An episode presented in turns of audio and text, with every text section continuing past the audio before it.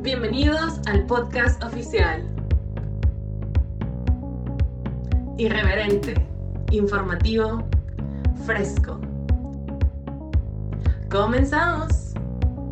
Chicos, bienvenidos una vez más a su podcast, sí, el podcast oficial. Ya saben que nos pueden seguir en todas las redes sociales. Estamos en Instagram, en Twitter, en Facebook, en Spotify, en YouTube. Agradezco muchísimo todo el apoyo y qué bueno que nos vuelven a escuchar, qué bueno que se vuelven a pasar por acá. La verdad que es un placer que me escuchen en sus casas, en sus coches, en sus oficinas, desde donde sé que nos están escuchando. Agradezco muchísimo el apoyo. Y hoy tengo un episodio, uff, uff, man de verdad que algo más que bien.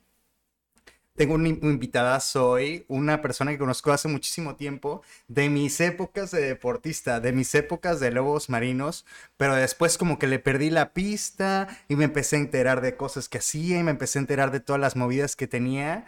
Y por una u otra razón nos pusimos en contacto y por fin lo pude invitar. Sin más preámbulos, Juan Enrique, ¿cómo estás? Bienvenido al stream. Muy bien, muy bien. Gracias por invitarme. Qué bonita presentación. Gracias, gracias. No, gracias a ti por venir, de verdad que es un placer tenerte aquí. Este me hace súper interesante tenerte aquí porque tenemos varias, varios perfiles, varios tipos de personas que vienen para acá para contar sus movidas y siento que este episodio que vamos a tener contigo es algo que muchas de las personas de nuestro target, que no dejan de ser personas como de nuestra edad, van a poder relacionarse un poco, van a decir como, wow, a ver, a mí también me gustaría hacer eso, pero me da miedo, ¿no? O, no sé por dónde empezar, o no sé cómo hacer esto. Y al final del día, en el emprendimiento, como en muchas otras cosas, es cuestión de aventarse, ¿no? Es cuestión de atreverse, es cuestión de hacerlo. ¿Tú cuál crees que sería como la virtud o, o la esencia del emprendedor? ¿Tiene que ser una persona como? ¿Qué cualidades tiene que tener? De hecho, antes de empezar, quiero felicitarlos eh, ayer le estaba contando a Ricardo que estaba viendo su podcast y dije, qué chingón que gente local de Cabo San Lucas esté atreviendo a hacer eso. Porque se ocupan de muchos pantalones para salir a hablar, para salir a hacer las cosas, para equivocarte, para grabar, para que te vean dos personas, para que te escuchen dos y para que sea señalado, ¿no? Entonces, creo que eso es lo mismo que ocupa un emprendedor para poder aventarse y poder desarrollarse en su vida. Y la verdad, me dieron un reflejo a mí de hace cinco años cuando empecé en el, ya como en mi sexto, séptimo emprendimiento, donde venía recuperándome de la quiebra. Y estaba así, hermano con una, un escritorio y en un Starbucks reparando celulares. Quedándote pelón del estrés, ¿no? Sí. De las veces que tienes que buscar abajo del sofá para, para, para, para apagar la luz. El ojo biónico, güey, el que vibra. Oye, y a ver, platícame, me dices que tú ya tuviste unos fracasos que, bueno, te dieron la pauta para poder tener éxito al día de hoy. Muchas personas, muchos emprendedores, inclusive empresarios ya muy, muy exitosos, cuentan su historia de que, a ver, yo antes de tener, por decir cualquier empresa, eh, Amazon, quebré cinco empresas, ¿no? Seis empresas. O de que también el, el, señor que hizo KFC, el pollo frito, lo hizo hasta sus 70 años, ¿no? Y que hizo todo ese tiempo antes. Dime ¿Qué tan importante es conocer el fracaso para poder disfrutar los frutos de tu éxito? Uf, pues el, fracaso como tal, yo lo considero como lecciones de vida. Eh, hace 18 años llegamos a cabo, llegamos a cabo mi familia y yo, yo tenía alrededor de 10 años, 9 años por ahí. Y mi papá cayó en una quiebra increíble, increíblemente cabrona. Eh, llegamos aquí a vivir a... Bien recuerdo cuando llegamos a Cabo San Lucas, nosotros veníamos de Cancún. Y en Cancún hasta eso teníamos una vida decente. Le iba bien a mi papá, se dedicaba al emprendimiento. Vengo de abuelos de trabajo, por parte materna, paterna. Todos son emprendedores y lo traigo de ahí. Mi papá por sus malas administraciones cae en quiebra y cae en una quiebra sin vacío, cabrón, hasta llegar a, lo más bajo. Cuando llego a, Cabo San Lucas, mi papá vivía en un, en un cuarto de 4x4 de block. La mitad de su techo era de cartón, de lámina de cartón, y la otra mitad no tenía techo, güey. Era un plástico transparente. Y me dijo, esta parte, dijo, es donde veo las estrellas, es mi quemacoco. Mi papá hacía del baño en un bote de pintura vacío, le echaba agua, ahí hacía sus necesidades y la tiraba a una fosa. A ese grado, cabrón, llegamos al fracaso. Entonces, yo desde ahí empiezo a partir porque fueron años de mucha lucha. Sabes tú que en Cabo San Lucas llegan huracanes y cuando llegan huracanes, llegaban los soldados a sacarnos para irnos a un albergue, güey. Porque nos decían, ¿saben qué? Su casa se va, se va a volar. O se vienen o se van con su casa, ¿no? Pues vámonos. Entonces, desde ahí empezó mi, mi necesidad de tener que trabajar, güey. Entonces, desde chico mi papá me ha enseñado mucho a trabajar. Me ha costado y nos ha costado demasiado levantarnos. Y todos los días intentamos dar lo mejor de nosotros. Y yo creo que desde ahí empieza nuestra historia de, de aprendizaje, cabrón. De cómo no hacer las cosas para llegar hasta ahí. Y cómo sí hacer las cosas para salir adelante. Perfectísimo. O sea, a mí se me hace súper impresionante tu historia porque, sabes, eso, eso que te pasó a ti, esa infancia que tuviste viendo, pues, cómo tu papá se las vio duras, se las vio negras, te hace tener una pauta para ti decir, oye, pues, yo sé que para salir adelante esta vida hay que trabajar duro. En el, en el ámbito en el que estés, sea en el que sea hay que trabajar duro, pero tú sabes que tienes que trabajar duro para no volver a donde estuviste, ¿no? O, para no regresar a eso que, a esa situación que tuviste en tu infancia. Y se me hizo súper, pues no sé, una manera muy positiva de ver las cosas que a pesar de que el techo no estaba completo, que había, ya sabes, como el optimismo de tu papá de decir de que en vez como en vez de tirarse al piso y decir de que no mames, no mames, no tengo techo, de que decía, lo veía con optimismo y decía, no, pues es que aquí es mi spot bien a gusto para ver las estrellas, como ver lo bueno de lo malo, siempre tratar de ver las cosas con optimismo porque las emociones es algo que se, que se transmite.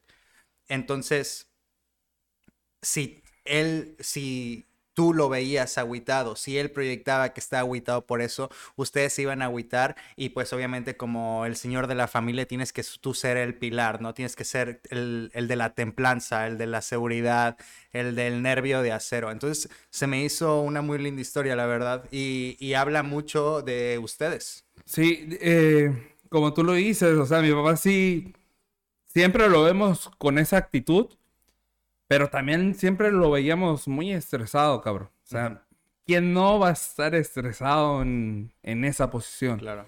Entonces, desde ahí empieza mi historia. Estudio administración de empresas. Eh, mi primer emprendimiento fue... La gente me lo pregunta, ¿cuál fue tu primer emprendimiento? Y yo le respondo, un sushi un sushi. Y me dicen, ¿y por qué un sushi, cabrón? Y lo único que les digo es por la perra. Por la perra hambre por que trae. Por la perra hambre. es por eso, la verdad. Eh, en aquel entonces visité a un amigo y, y, era chef de un sushi y le dije, oye hermano, ¿qué onda? Yo tenía a mi actual esposa, cumplíamos un mes de novio, güey. Entonces le gustaba mucho el sushi. Yo no tenía dinero para llevarla a cenar a un lugar. Entonces me voy con Johnny, en aquel entonces un, amigo que lo frecuentaba mucho. Ahorita le perdí la pista. Y le dije, oye, güey, ¿qué te parece si me enseñas a hacer sushi y yo te regalo mi tiempo? Entonces estuve como 15 días ahí en el sushi y aprendí a hacer sushi. Y ya el día del aniversario con mi esposa, le hago un suchito ahí en la casa de mamá. Le, le puse, le puse creo que corazón de flores. Ay, qué romántico. andaba, andaba con la... Con todo. Con todo, cabrón. Para, para ver, para que las señoritas que estén escuchando el podcast no se conformen con menos, ¿eh?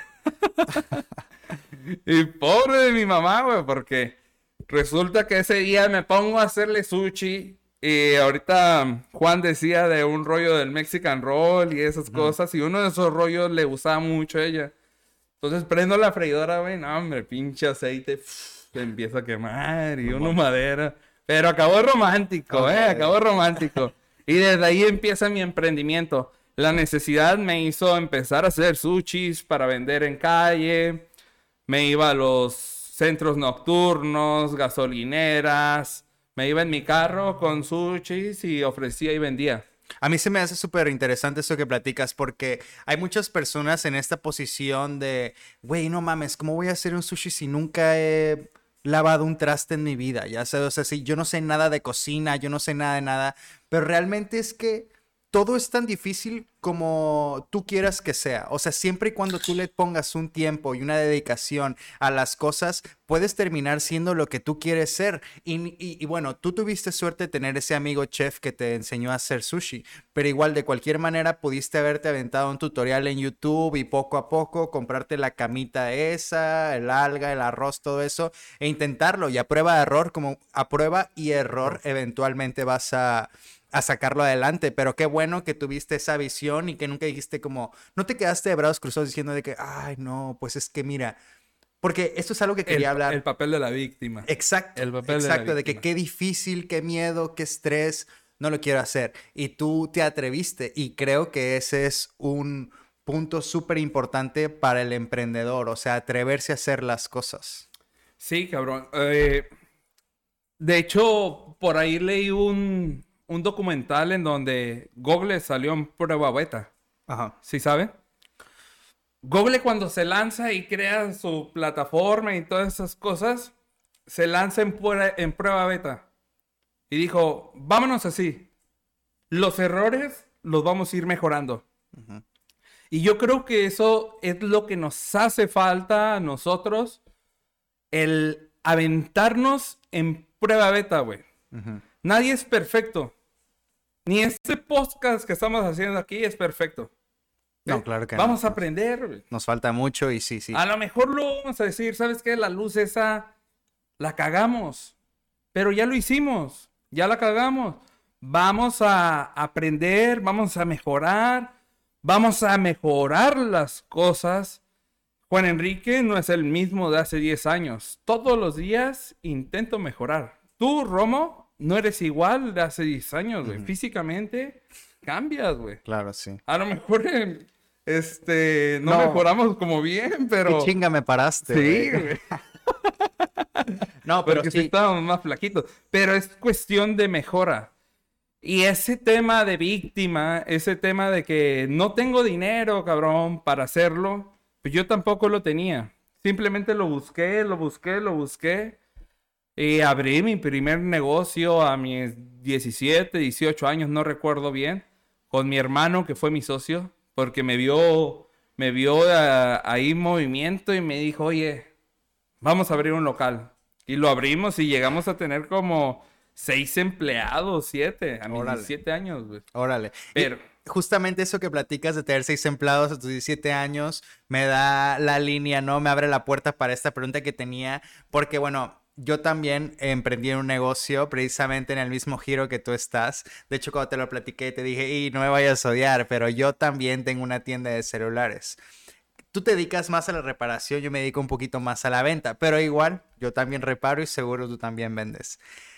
Todo este rollo de... Y te dije, no me vayas a odiar, y, pero te, y te lo conté y tú me dijiste algo súper, o sea, que se me hizo muy cool y que me gustaría que lo repitieras para que la gente del podcast lo escuchara porque siento que esa mentalidad es exactamente lo que detiene a muchas personas o lo que hace que la cultura colectiva de una ciudad o de todo un país no salga para adelante, ¿no? De que, ay, es que me da envidia, me da celo, me da repele, me da cualquier adjetivo despectivo ver a alguien haciendo lo mismo que tú y que le vaya un poco mejor. O, solamente que haga lo mismo que tú. Yo creo que eso es lo peor y lo más bajo que puedes hacer, cabrón. O sea, que alguien de tu competencia le tengas envidia, güey. O sea, aquí en Cabo San Lucas creo que estamos 180 mil habitantes. ¿Sí? Sí, por ahí. No mames, o sea, tenemos trabajo todos. Todos tenemos trabajo. El detalle es cada quien encontrarlo. Pero todos tenemos trabajo. Y ese detalle, de- el, tema de, de la envidia, cabrón, del no apoyar a tu compañero, yo me lo estoy topando ahorita con un nuevo emprendimiento que hice. Y a mí una persona, el de Superpollo, Luis se llama, me ha, me ha dado una lección, Luis, de una persona inteligente y empresaria.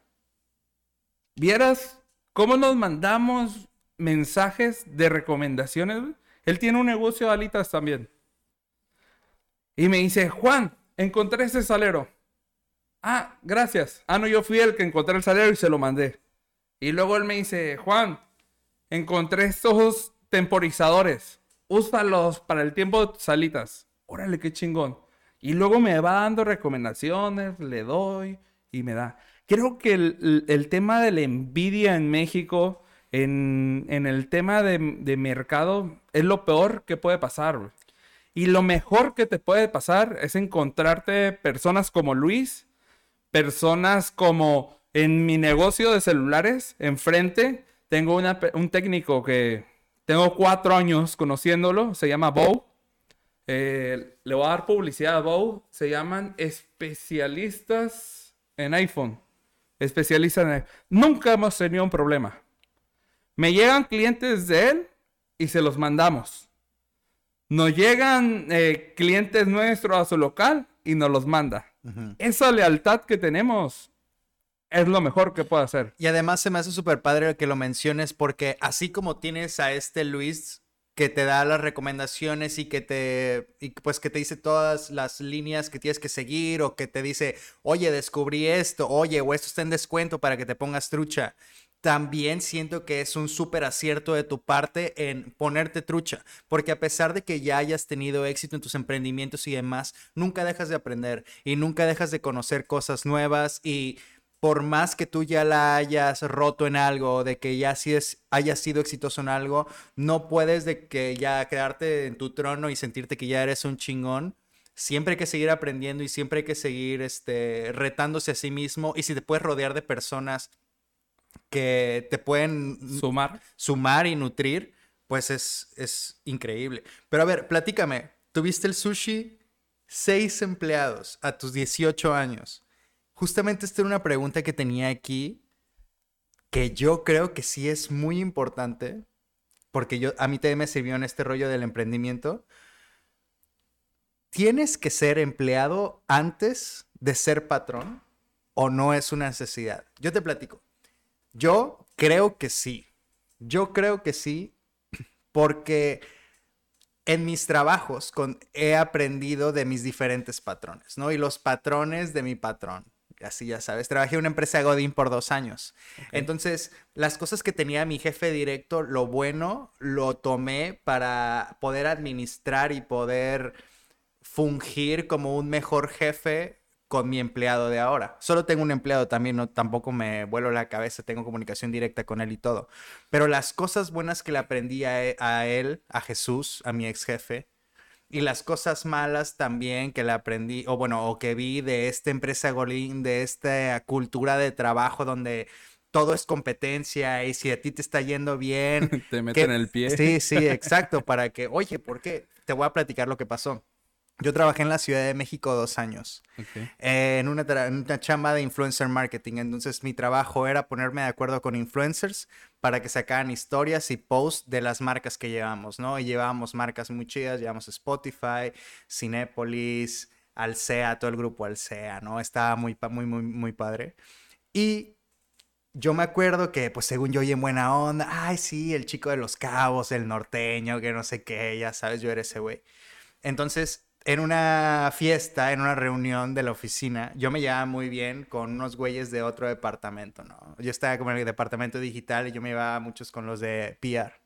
Entonces estábamos ahí y de repente como, no sé, o sea, como que, al- como que alguien me hace un comentario así como de que, no, pues güey, eres a toda madre, no sé por qué, como que dicen esas cosas. Y yo así de que, güey, ¿de qué estás hablando, cabrón? O sea, No sabías. Sí, yo no sabía.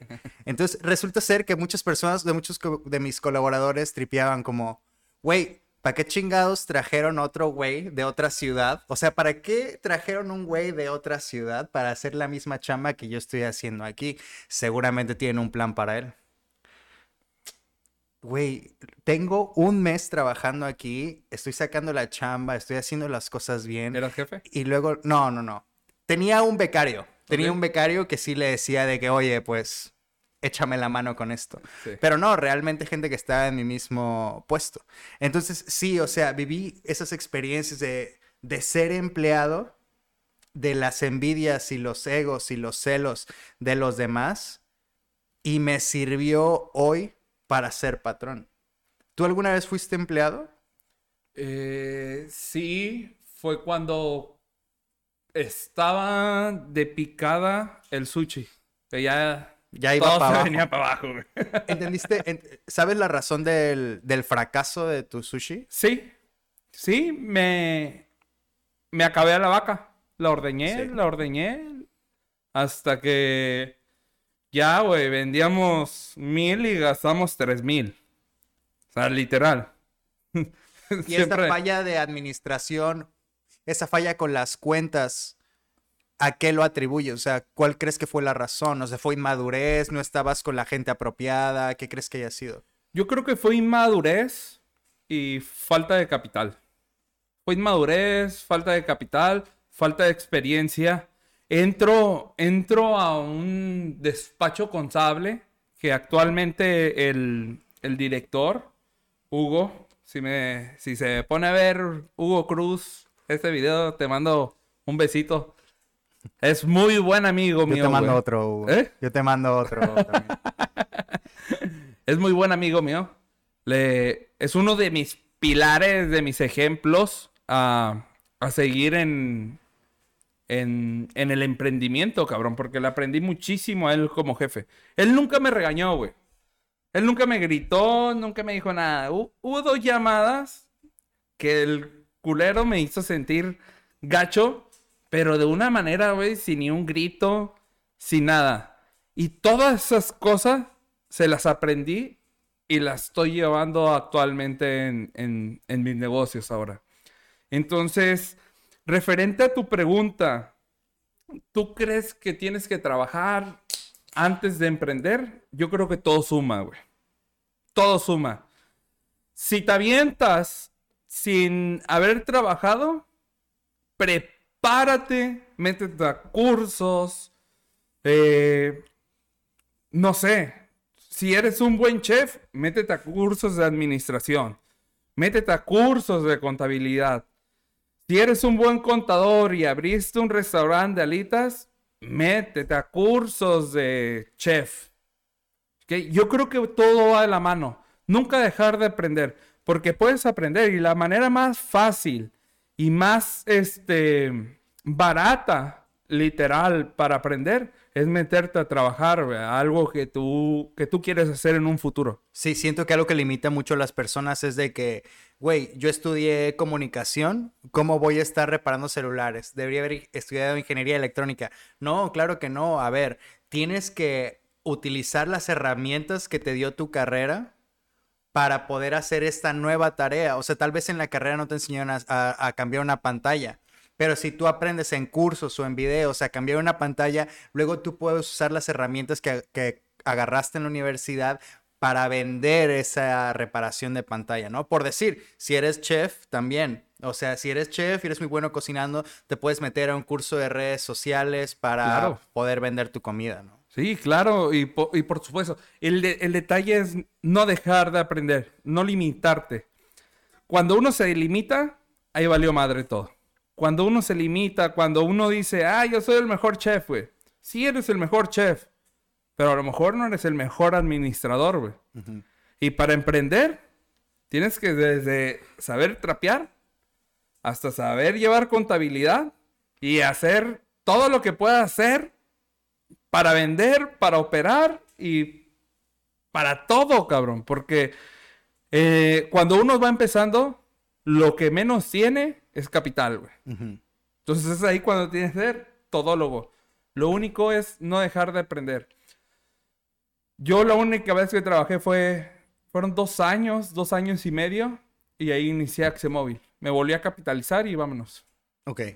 Justamente también va a esa otra pregunta. O sea, ¿tú qué crees que es más importante? ¿El capital o la idea? Porque tengo esta como, no sé, este choque de, no mames, tengo ideas súper padres, ¿no? Quiero hacer, quiero hacer este negocio que siento que la va a romper aquí en Cabo, pero no tengo el dinero.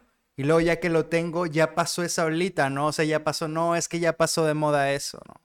Ya no, ya no creo que eso vaya a pegar. O sea, ¿cuál, ¿qué crees que sea la manera correcta? O sea, primero tener la idea, juntar el varo hacerlo, o juntar el varo y ver qué es lo que más te conviene para crear. Yo creo que hay tres maneras, güey, de, de emprender. La primera es eh, tener todas las ganas, güey, toda la idea y aventarte al ruedo. La segunda es tener una idea muy chingona, pedir un crédito bancario o conseguir un socio capitalista. Esta segunda no me gusta con el crédito bancario porque empiezas ya con un pasivo y con una presión bien cabrona. Con el socio capitalista, para que alguien crea en ti, cuando no has hecho ni madres, debe de querer mucho. Sí, sí, sí, sí, Y luego termina peor, ¿no? Termina de hacer negocios con amigos o familiares porque si quiebra, aunque le hayas echado todos los kilos, o sea, si quiebra, va a pensar que fue, no, es que si le hubieras echado más ganas, no, hubiera más, no hubieras perdido mi dinero. ¿no? Dicen que es más fácil encontrar un socio y hacértelo amigo que un amigo ser tu socio. Yo también he escuchado eso. Oye, y a ver, ¿tú cómo le haces para leer el mercado de un pueblo pequeño? O sea, aquí eh, conocemos que hay muchas personas de diferentes regiones de México. Hay muchos cholleros también, claro, pero hay personas de Sinaloa, hay personas de todos lados aquí en Los Cabos. ¿Cómo es que tú decides abrir unas salitas, güey? O sea, ¿cuándo fue cuando se te prendió el foco y decir, a la madre, voy a abrir unas salitas? O sea... Yo traía el concepto de, de alitas y hamburguesas hace como dos años, güey. Dos años atrás eh, siempre he visto a Chiltepinos y digo, no mames, esos cabrones también pesados. Siempre tienen lleno, ¿no? Es una franquicia, literal. Y la franquicia llama, güey, llama clientes. Entonces, siempre me ha gustado el tema restaurantero. Hubo un momento en donde fue la comida china. Hubo otro momento donde fue, donde fue eh, sushi, el boom del sushi que se hizo famosísimo Koi Sushi, se hizo famoso Nixon, y de ahí le siguieron la escuela de, de, de todos ellos, o sea, ya de ahí se, se abrieron demasiados sushi. Y creo que en este momento está el boom de las salitas. Ok. En Cabo San Lucas. Si te das a Guadalajara, güey, te das a la avenida de Chapultepec, es lo viejo. Y es exactamente saber leer el mercado, saber qué es lo que el chollero quiere o la persona que vive aquí en Los Cabos quiere. ¿Sabes algo que se me hace súper cabrón? Tú ubicas creciendo aquí por ya muchos años, las papas con pollo aquí son increíbles. Y si hay una persona que no nos está escuchando de Los Cabos, las papas con pollo son literalmente eso que estoy diciendo. Son papas, fritas como French fries con tiras de pollo, ¿no? Te dan tres salsas, una mayonesa crema, una catsup y una como enchilosita tipo búfalo. Y te dan las tres y te las comes y hay muchísimos negocios de esos aquí y estoy seguro que a todos les va muy bien. Entonces, a un amigo mío se le ocurrió abrir unas papas con pollo en Guadalajara. Esa madre en Guadalajara no existe, güey. No existe. Éxito cabrón. Éxito total, sí les fue súper bien porque hicieron un producto nuevo allá. ¿Quién es tu amigo? Se llama Roberto. ¿Roberto? Entonces hicieron un producto nuevo allá y pegó. Y es un producto que ellos ya sabían que funcionaban porque ya hicieron la prueba piloto aquí en Cabo, en una en un pueblo pequeño y se dieron cuenta de que sí, en efecto, funciona. Ahora vamos a llevarlo al otro nivel y lo llevaron a Guadalajara y funcionó súper bien. Y bueno, espero, espero que les vaya muy bien. Pero saber exactamente cómo leer el mercado, utilizar, o sea, tener el, el póker de mano, ya sabes, juntar la idea chingona, el momento chingón, todas las experiencias y conocimientos que tienes de haber tenido otras empresas en el pasado. Se juntó todo y pues lo hicieron. Y la neta, es mí se me hace algo muy cabrón. Y, a ver, ¿y los teléfonos? Yo, yo en... Ahí, ahí vamos. Me, me voy a pegar al tema de los teléfonos, güey. El, el saber llegar al momento. Creo que nunca es tarde y hace rato te lo dije. No estamos tarde aquí haciendo podcast, güey. Tarde sería no hacerlo, güey. Estamos en el momento. Simplemente mejorar. Yo hace cuatro años llego al mercado de Cabo San Lucas. Y a ver si no se me enojan, cabrón. Yo hace cuatro años llego al mercado de Cabo San Lucas. Eh, no sabía reparar celulares, güey. Cinco. Cinco. Yo trabajé un año fuera. Yo nada más cambiaba pantallas. Tú sabes Sí. más o menos qué pedo, ¿no? Entonces, yo nada más cambiaba pantallas en Starbucks, citaba a la gente los jueves, iba y venía. Y en mi casa todos los días. Salía de trabajar y me ponía a chambear. Entonces, pasa un año, decido abrir el primer local. Lo abrí muy a penitas y lo abrí porque mi mamá me echó todas las porras del mundo, cabrón. Que hubo un día que dije, ya no, me estoy acabando mis ahorros y ya no. Mi papá no me quiere ayudar, ya no. Y mi mamá, vamos hijo, ya te hace falta poquito. Y por ella lo abrí. Entonces, no sabía reparar, güey. Me ayudaba un técnico de acá a reparar los celulares. Mm, Braulio, que aún trabaja con nosotros, reparaba piezas nada más y ya, güey. Ok, llegué hace cuatro años y creo que en los celulares llegamos lentos. ¿Hace cuánto tiempo son los técnicos de celulares? Sí, bueno. Ha ido evolucionando. Ajá, exacto. Porque cada vez los teléfonos se hacen más complejos Sí. y al mismo tiempo cada vez hay más gente que tiene teléfono. güey. Es ahí a donde voy. Llego yo hace cuatro años a Cabo San Lucas en el tema de celulares, reparando celulares, y lo que empiezo a hacer, a ver Juan Enrique, mi negocio ocupa un técnico que sepa reparar celulares. ¿Quién es? No tengo dinero para contratar. Entonces, si quiero tener un negocio chingón, tengo que aprender bien. Aquí la electrónica la reparaba una persona nada más. En aquel entonces, me voy a México, me capacito, regreso, güey, y regreso sin saber nada, cabrón. Regresé sin saber nada y sin 50 mil pesos. Puta. No mames. A eso fui a mi curso. Re- fui, fui, No, pero, pero el viajecito a la Ciudad de México bien a gusto, ¿no? Sí. Seguro, no, seguro el Juan ahí con su foto en el Museo Sumaya, ¿no? Bien fresco. Ah, güey, en la torre Latinoamérica. Latinoamericana. Este, fui y, y regresé sin 50 mil pesos y sin saber hacer nada, güey. Literal. Pero mi determinación y mis objetivos era aprender a reparar celulares, güey. Me enfoqué, me enfoqué, me enfoqué. Me fui a otro curso, me fui a otro curso y me fui a otro y me fui a otro a tal grado que llegué a Cabo San Lucas a ser de las únicas personas que reparan electrónica en realidad, güey. Por eso dije, a ver si no se me enojan, a ver si no te me enojas. No, güey. no, no, no, no. Pero siempre fue la evolución, güey. La evolución y ir, aprender, gastar, para sacar dinero de tu bolsa, güey, para intentar ser mejor. Llegué, remodelé mis tiendas, les di imagen, puse aires acondicionados todos los días, me capacité en marketing, me capacité en, en todo lo que podía, güey. En todo, Romo, en todo, literal.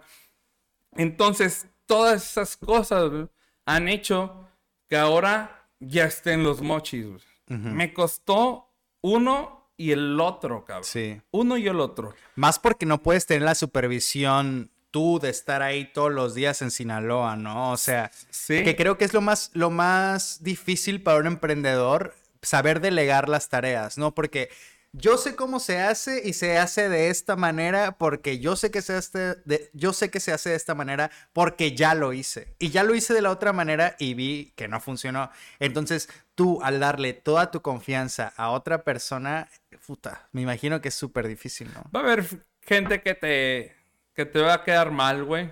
Gente que te va a robar. Pero lo tienes que saber y lo tienes que meter en tu chip. Yo confío muchísimo en mi gente, güey. Yo Axemóvil rara vez ahorita me ves en una tienda, güey. Todo lo hemos intentado sistematizar. Desde quién cobra, desde quién repara. O sea, todo lo hemos intentado sistematizar. He confiado en las personas, he confiado en los jóvenes. La jefa de Axemóvil, puta, tiene como 22 años. Como 22 años, güey. Es veracruzana, chaparrita, pero es bravísima, cabrón. Y además, además, el hecho de que ella haya salido de su casa, de su zona de confort, a buscar nuevas oportunidades, nuevos trabajos, a ti también te da la seguridad de decir, güey, si ella está haciendo todo el sacrificio de ir a su casa, estar lejos de su familia, echarle ganas, eso por lo menos a mí me debería dar la seguridad de que es una persona de confianza. E, e, intento ir encontrando ese tipo de personas, a todos.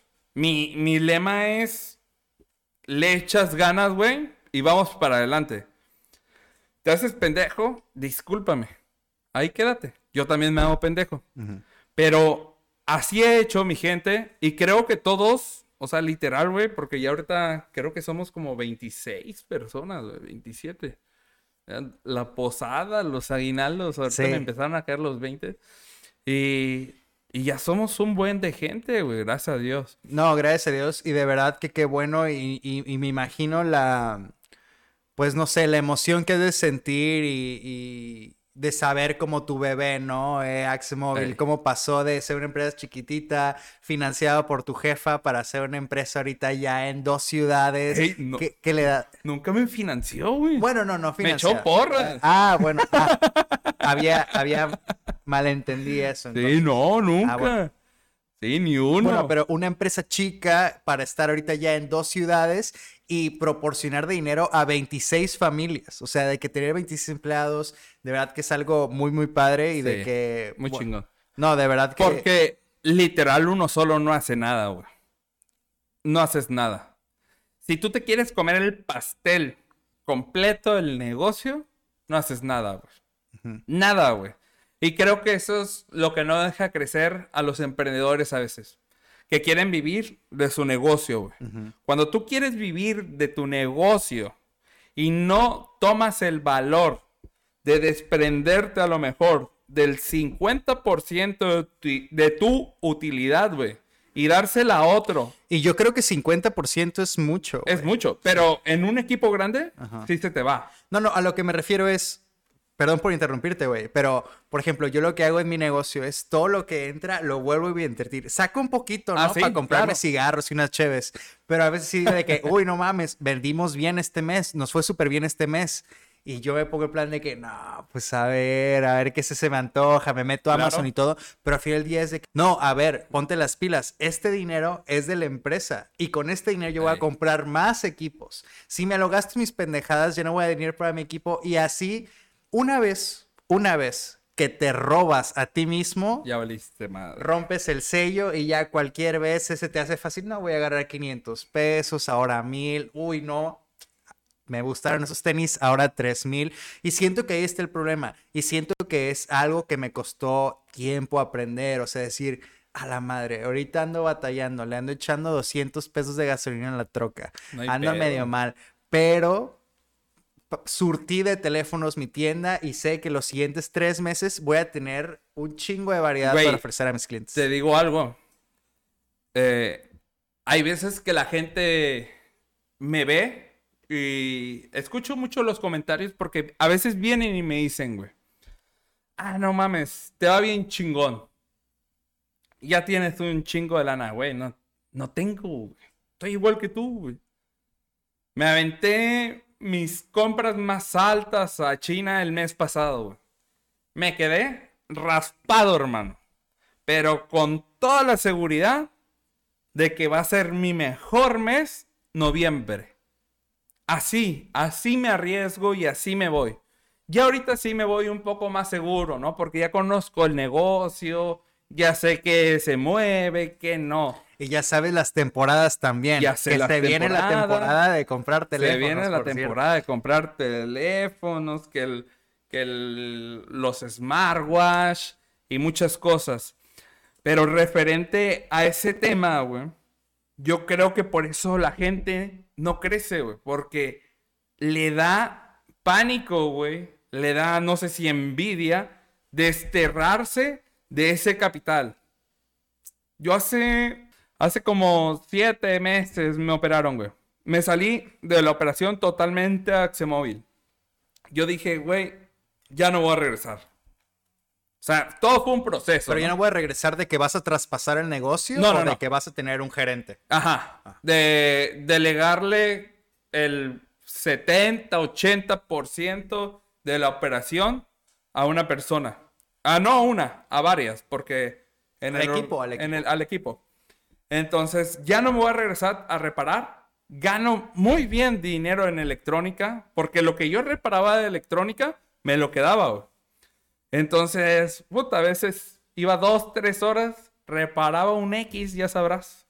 Un XS Max de NAN, de corto. Uh, lo que se cobra, güey. Hambre. Me No, iba. ay, de eso es como cuando dices, no, ya te conviene comprar uno nuevo. típica, No, típica, no, típica. Siempre somos muy, muy, muy honestos. Iba, eh, me iba muy bien y un día le dije a Carla, cuando me operan, ya no voy a regresar a reparar. Me desterré, güey. Pasó el mes de recuperación, mes y medio. Y dije, verga, ¿ahora qué hago? Y ahí un día fui a San José, llego, había un car wash antes ahí, al lado de mi negocio de Axemóvil de San José, y le digo al- a la señora, ¿ya rentaron ese lugar? "Eh, sí, ya lo acabamos de rentar. Ah, ok, ni modo. Si, si se desocupa, écheme un fonazo. Pues no me lo echaron. Regresé otra vez al local de San José y veo local vacío, güey. Ya no estaban construyendo nada. Le hablo al dueño y le digo, oye, ¿qué onda? ¿Qué pasó? ¿Lo vas a rentar o qué? Y me dice, ay, ¿cómo te llamas? Me dice el de San José, ¿sabes qué, güey? El chavo que estaba poniendo su negocio aquí, el carpintero le robó su dinero y no le hizo nada. Puta, qué mala. Pero réntamelo a mí, güey. Me lo rentó, llego con Carla y le digo, vamos a poner unas alitas. Aquí es el lugar perfecto. Ya renté local. Vámonos. En un mes y medio, lo abrí, güey. Lo abrí, o sea, estructuré las cosas, tiempo y de todo. ¿A qué voy? A los dos meses abro el local de San Lucas, güey. Ya más grande, güey. Una inversión más fuerte. Ya gente confía en mí, güey. O sea, ya. Yo, yo, yo ahorita levanto la mano a lo mejor. Y ya tengo dos que tres que saben que, que confían en mí. Que a lo mejor no es seguro, pero que confían en mis locas ideas. Entonces a los dos meses abro la güey. Fíjate, me desprendí de reparar celulares. Yo como, como persona. Pero mi panorama se abrió. Y ahora creo otras dos fuentes de ingreso. Creo que eso es lo que la gente tiene miedo, güey. Desprenderse de ese dinero cuando no saben, güey, que puede venir mucho más. O sea, mucho más, güey. El estar adentro del local a veces te envuelve tanto en los problemas que no te deja crecer, güey. El estrés ahí te tiene. Y creo que esa es la manera en la que ahorita he ido creciendo más. Sí, no, como este, esta idea de que el estrés o el miedo te paralizan, porque literalmente es como yo lo, yo lo pienso, o sea, de que el miedo te paraliza y tanto el miedo a fracasar como también el miedo al éxito pasa muchas veces de que lo tienes ahí de frente y no te atreves porque una vez que lo consigues ya todo va a cambiar, ¿no? Y salirse de la zona de confort siempre es lo más, más difícil. Entonces, sí, sí te creo mucho. Y justamente con todo lo que me platicas de esto, me da la puerta para hablar del siguiente tema que se me hace súper cabrón. La razón principal por la cual te, te, invité, porque se me hace un proyectazo que traes muy, muy chido de creación de contenido en redes para emprendedores, precisamente. Se me hace un nicho súper, súper bueno porque, digo, te lo digo mucho desde mi lado de vista publicista, ¿no? Que es lo que soy pero encontraste tú un mercado donde no hay muchas personas creando contenido de ese tipo, pero hay muchas personas buscando ese tipo de contenido. ¿Cómo fue que nació la idea de empezar a grabar TikToks, Reels, eh, videos, fotos de este tipo de contenido para emprendedores? Consejo para chavos o personas inclusive más grandes que nosotros que quisieran hacerlo, pero les da miedo porque dicen, no mames, a ver, pues es que sí, ya ahorré esta lana, pero ¿qué tal si me la gasto y no funciona? O sea, ¿cuál, fue tu idea tú al, crear tu página y empezar a subir este tipo de contenido? Pues fíjate que sigo mucho a Roberto. En tu podcast lo dices, creo que en el primero. Sí, en, en varios. Ok. Y a ver, no puedes culpar la ignorancia del pasado con la sabiduría del presente. Sí, güey. Entonces, sigo mucho a Roberto, sigo a Carlos Muñoz, que ahorita el, la presión social que trae este cabrón encima, perra. Voy a confesar algo. Eh, yo sé que Carlos Muñoz eh, vende mucho humo, ¿ok? Y todos lo sabemos. Antes de que sigas, me gustaría dar un poquito de contexto de quién es Carlos Muñoz, porque tú y yo sabemos ah, quién es. Pero para las personas que estén escuchando el podcast y no sepan quién es, es este creador de contenido, precisamente este tipo de empresarios, emprendedores, eh, consejos de manejar tus finanzas y demás.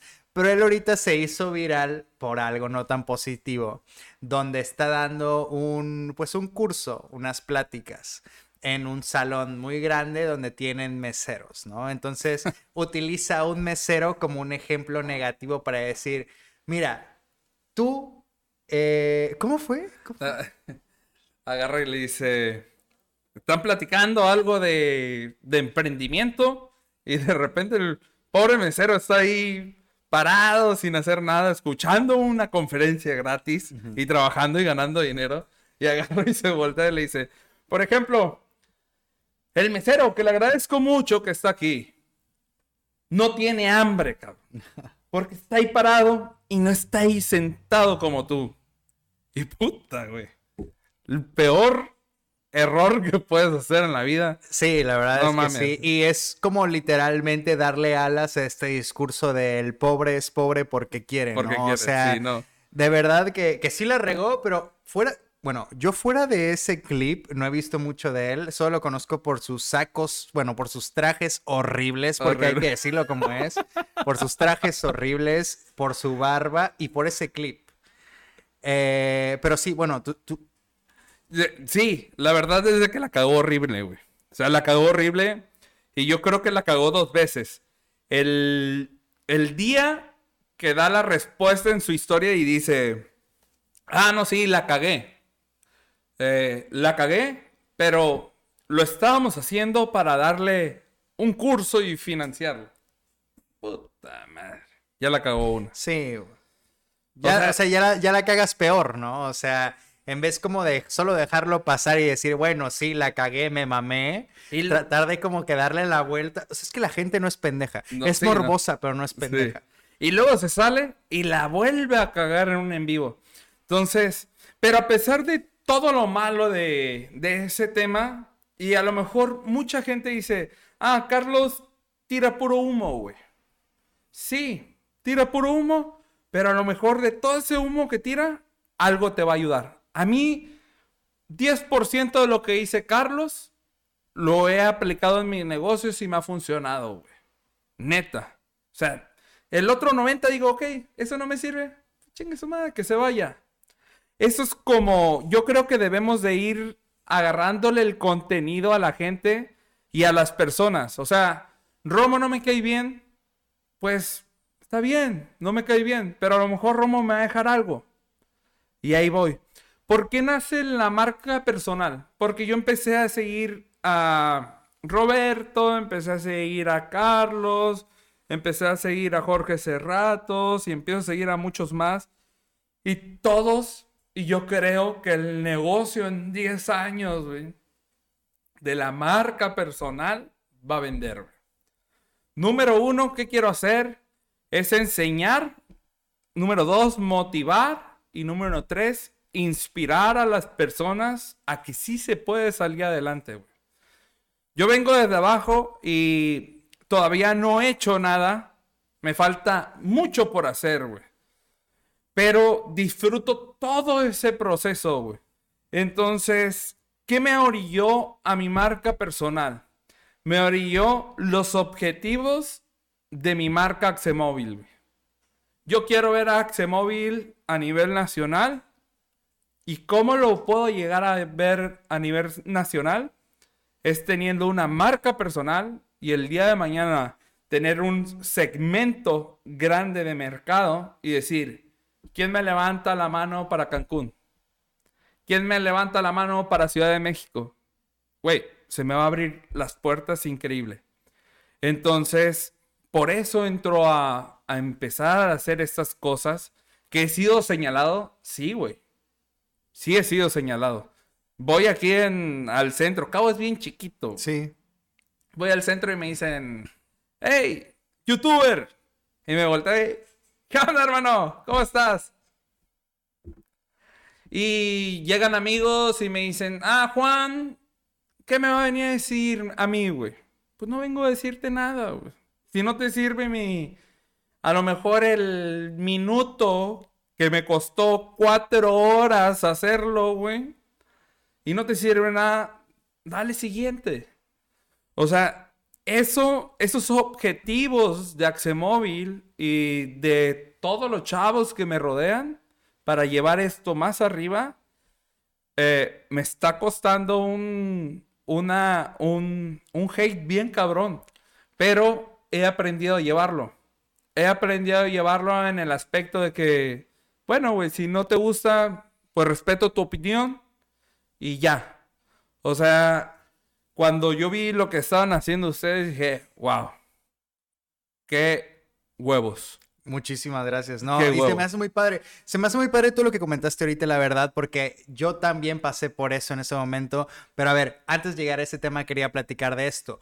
Tú comentaste hace, hace ratito de que, güey, esos objetivos que yo tengo para Axemóvil es lo que quiero replicar para cuando lo quiera abrir en Cancún y en la Ciudad de México y Guadalajara y todo eso que va muy de la mano con tu personal branding, que es este no le afloje. Que yo cuando lo vi dije, no mames, güey, ¿cómo no se me ocurrió a mí?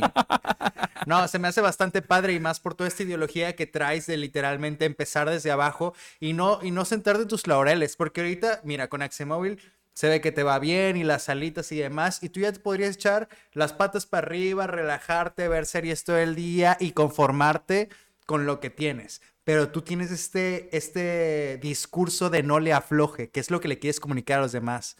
¿De dónde nace el no le afloje? Pues literal, un día estaba sentado y dije, verga, no le aflojes, güey. O sea, si yo le aflojo un día, güey, 27 personas me van a estar gritando en el oído que les pague, güey. Entonces, eso no me hace aflojarle, güey. Ellos quieren ganar más, güey. Eh, yo quiero ganar más. ¿Qué tengo que hacer para poder traer ese recurso a todos nosotros? Es no aflojarle, güey. Sí. Creo que este pinche lema de no le afloje, güey. Te voy a decir algo bien curioso, cabrón. Mandé a hacer las gorras. Estoy haciendo, le pedí a Oscar, a mi diseñador, que me hiciera unos diseños de unos monitos jalando una cuerda, pero la pura circunferencia y jalando así, no le afloje, güey. Porque el que le afloja se va a caer, güey. Entonces, saco mi gorra, güey, porque me mandé a hacer, me encantan las gorras a mí. Me mandé a hacer siete, seis gorras, siete diseños. Y las publico en mi Instagram, güey, en mi Facebook. No mames. Oye, ¿a 40, ¿cuánto? 50 Ajá. personas, güey, quieren gorra, güey. Sí, sí, sí.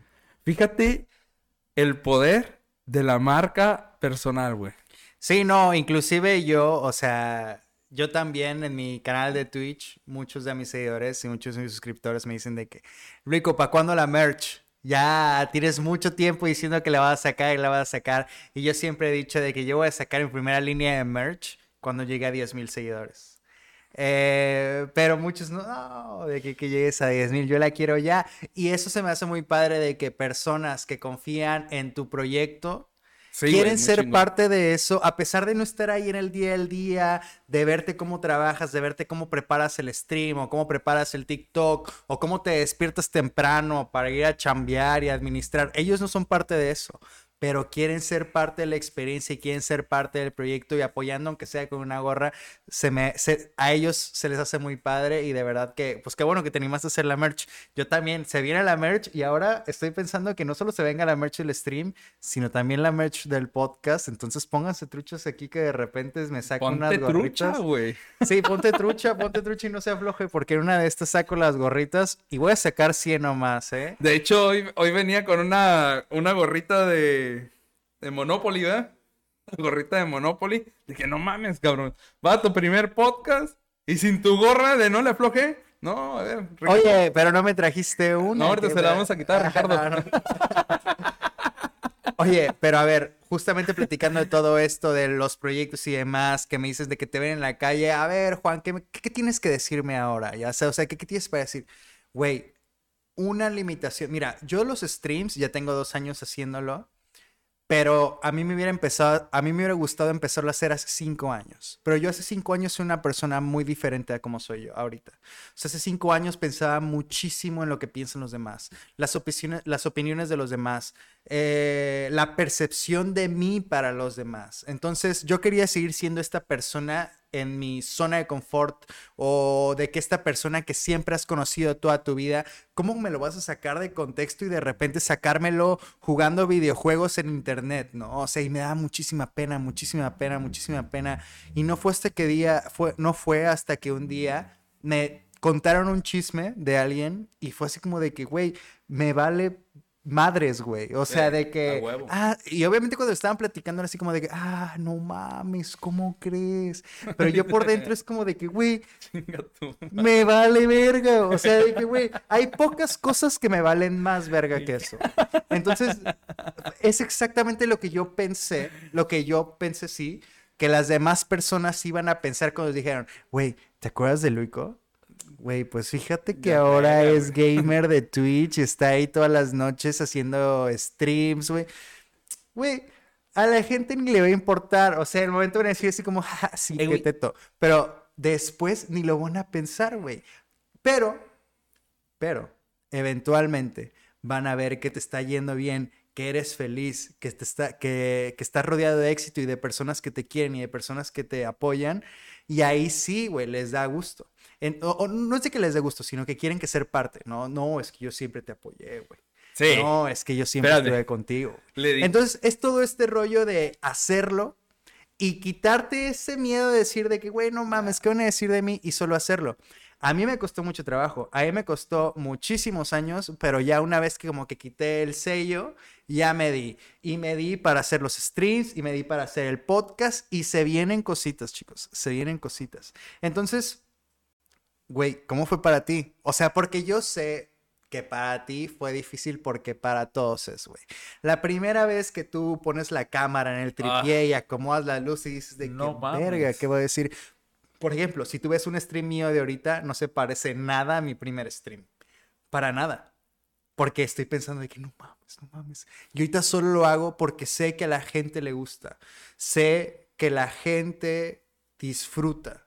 Sé que la gente aprende. Sé que la gente se la pasa bien cuando me está viendo, cuando me está consumiendo. ¿Qué es lo que a ti fue lo que quitar el sello y decir de que, ay, ya me vale madres lo que este güey que iba conmigo en secundaria o mi exnovia de secundaria vaya a pensar de mí haciendo videitos? O sea, ¿qué fue lo que cambió en ti para que te atrevieras a hacerlo? Fíjate, Romo, que qué buena pregunta porque porque se ocuparon muchos pantalones para ponerme a hablar frente a una cámara, güey. Y no es, no es de que, que yo sepa más que otras personas. No, güey. O sea, no, no es eso, no es este, no es ego, no es nada de eso. Simplemente son objetivos, son metas y para allá me están llevando. Y quiero enseñarle a la gente, güey, porque a lo mejor tengo un sector de personas que a lo mejor se sienten orgullosas de mí, güey. O sea, yo me he topado gente que me dice, güey, qué chingón, güey. Yo te conocí cuando estabas de herrero con tu papá. Ah, sí. No mames, yo te conocí de ala defensiva en Lobos Marinos, cabrón. o, de qué jugabas. Era, ala abierta en ofensiva. Entonces, digo, bueno, a lo mejor puedo hacer esto. Pero eh, la persona que en realidad siempre ha creído y siempre me ha apoyado en mis proyectos es mi esposa, cabrón. Yo le debo mucho de mi pequeño éxito que he tenido a mi esposa. Porque yo soy bien vago, bien vago, y me encanta la cheve, y me encanta salir con mis amigos, cabrón. Y luego me regaña, Juan, ya no llegues tan tarde. Y así en el proyecto, güey, me apoya, cabrón. O sea, es la primera que está escuchando mi reel, güey. Y le pone like y le pone compartir. Entonces, esa persona que cree en ti, esa persona que es tu pilar, creo que cada quien tenemos a alguien así. Es la que te motiva más, güey. Oye, amor, hay veces que la levanto a las 3 de la mañana, güey. Te quiero contar algo. No mames, güey. Me lo cuentas mañana temprano, por favor. no. Sí, ya cállate. o sea, lo contaste muy bonito. Seguro es más como de, no mames, ya. Déjame dormir, Te quiero contar un proyecto. y puta, hay veces que sí la despierto, güey, y vamos a hacerlo. O sea, confía en mí. Creo que tenemos que estar rodeados de ese tipo de gente. O sea, hay amigos para la peda, hay amigos para el negocio, hay amigos para la familia y hay amigos para todo, cabrón. Entonces hay que saber identificar nuestro árbol genealógico y decir, a ver, cabrón, cuando tenga un proyecto así, no se lo voy a ir a decir a mi amigo este, porque a lo mejor este amigo me va a mandar la chingada, güey. O a lo mejor, porque bueno, esa es la otra cosa, o sea, o a lo mejor a ese güey le encantaría hacerlo, pero no tiene los huevos para hacerlo y como te ve a ti haciéndolo, le da un chingo de envidia y lo único que quiere es que te tropieces y que te caigas y te embarres y que te rompas un brazo para que no te puedas ¿No, ¿no te ha tocado esa gente que te dice, ah, yo sí, también lo quería hacer? No, no me ha tocado esa gente, pero sí me ha tocado gente que yo sé que cuando no tenía ni un viewer, ni un follower, ni nada, decía, no mames, pobre pendejo este güey haciendo sus streams, ¿no? Sus streams. ¿Qué son streams? O sea, güey, la gente ni siquiera sabe y se pone a criticar. Pero, como siempre, sí, ha habido personas criticándome y ahorita que me va bien es de que, oye, ¿cuándo me invitas a tu podcast? Es como de que, güey, a ver, obviamente no, tampoco lo voy a confrontar porque tampoco se trata de eso, pero es de que, a ver, yo sé que tú hace dos años no creías en mí, porque ahorita quieres venir a tu podcast a vender tus cosas, güey. Entonces, sí son esas cosas, pero te voy a contar algo muy chido. Y lo que, bueno, primero que nada, lo que tú dijiste de crear personas, de tener personas que crean en ti, que confíen en tu proyecto, eso está muy chingón, porque yo también las tengo. O sea, yo me acuerdo la primera persona que le dije de que quiero hacer streams.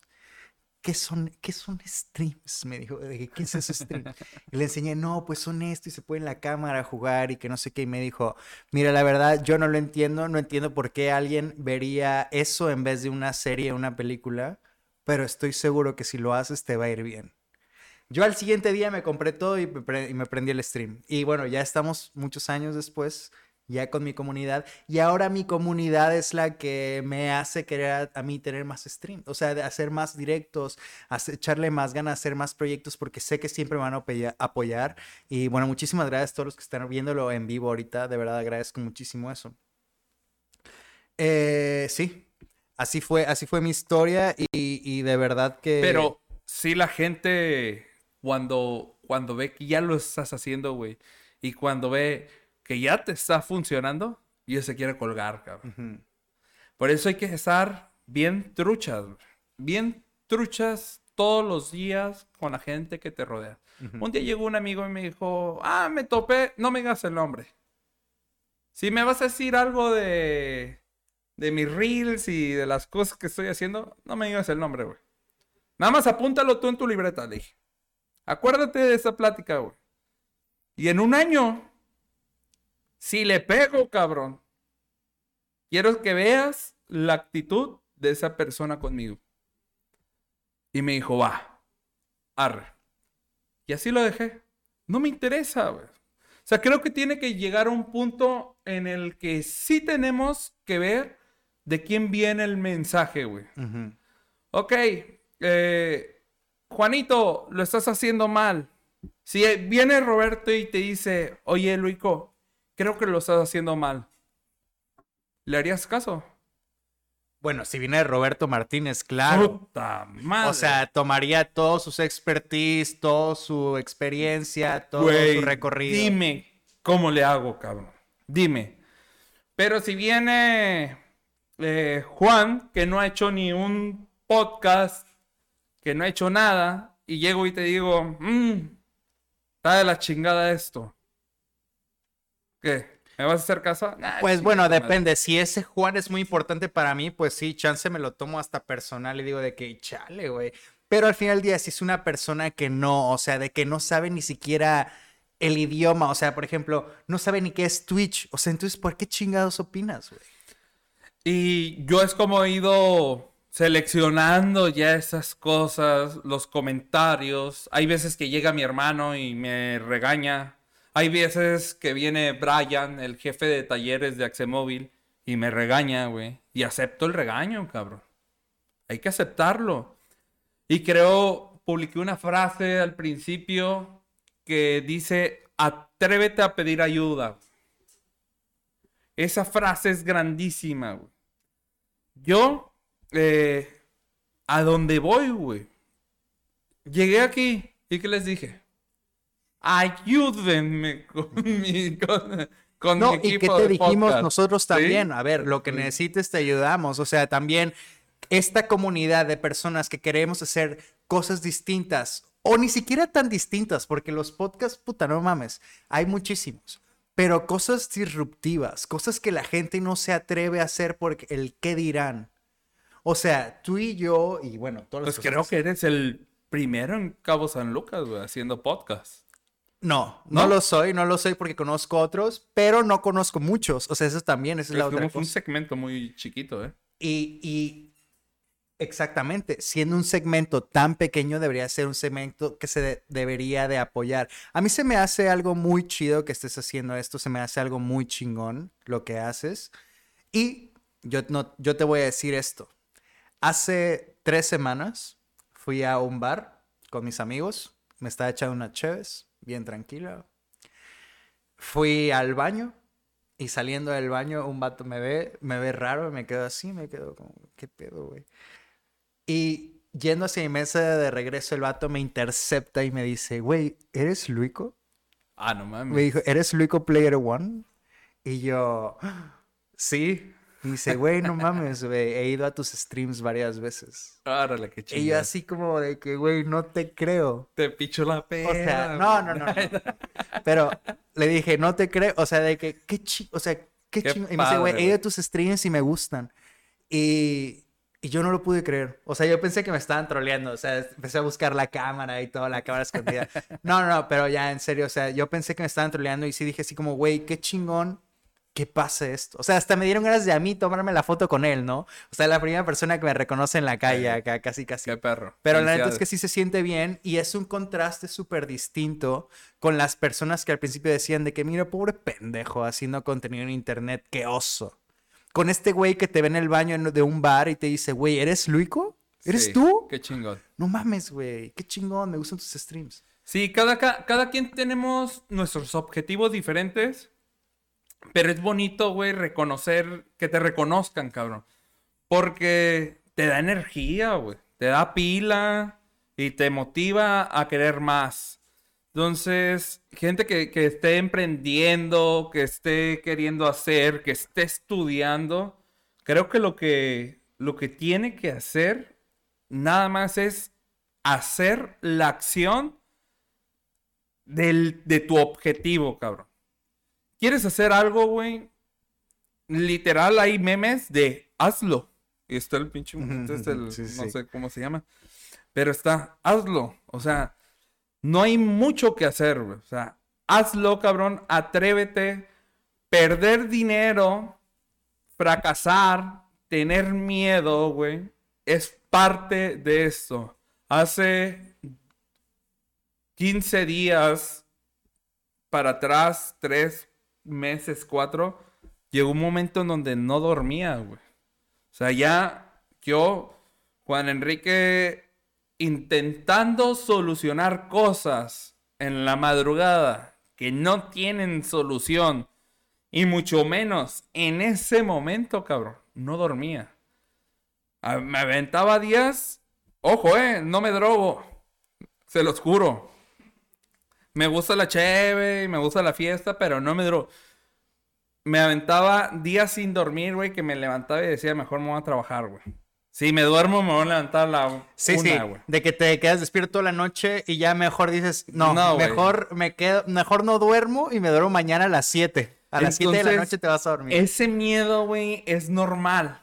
Es normal y te va a dar pánico y a veces te va a dar ansiedad y el emprender te va a dar incertidumbre si lo que estoy haciendo bien, lo estoy haciendo mal, no lo sabes.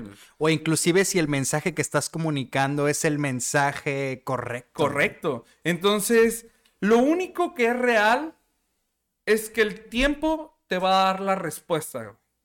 Y el tiempo te va a ir mejorando. El tiempo te va a ir haciendo mejor persona, mejor empresa. Simplemente hay que prepararnos, dar lo mejor de nosotros y disfrutar. Tú lo que haces en tus streaming es disfrutar, güey. Y así te vea una persona, güey. O así no te vea nadie. No, a ver, como que una persona ya me ve, ya me ve. No, pero, pero lo disfrutas. No, claro. No, y yo lo he dicho. Y lo vuelvo a decir ahorita porque estamos en directo. Recuerda a todas las personas que están escuchando desde Spotify, desde YouTube, que pueden ver este pedo en vivo. lo pueden ver en mi canal de Twitch, Rico-P1. Eh, sí, yo lo he dicho muchas veces. El día que ya no quiera hacer streams, voy a dejar de hacer streams. O sea, el día que a mí ya no me guste esto, que no me la pase bien, lo voy a dejar de hacer. Y qué chingón, o sea, creo que es lo que, lo que la gente debe de entender. Tenemos que disfrutar los procesos, Luico. Disfrutar, así te esté yendo de la chingada. De la chingada. Hay que disfrutar, güey. O sea, hay que reírnos. Hay que. Hay que verle la mejor cara a cualquier circunstancia. Porque no todos los días te levantas motivado, güey.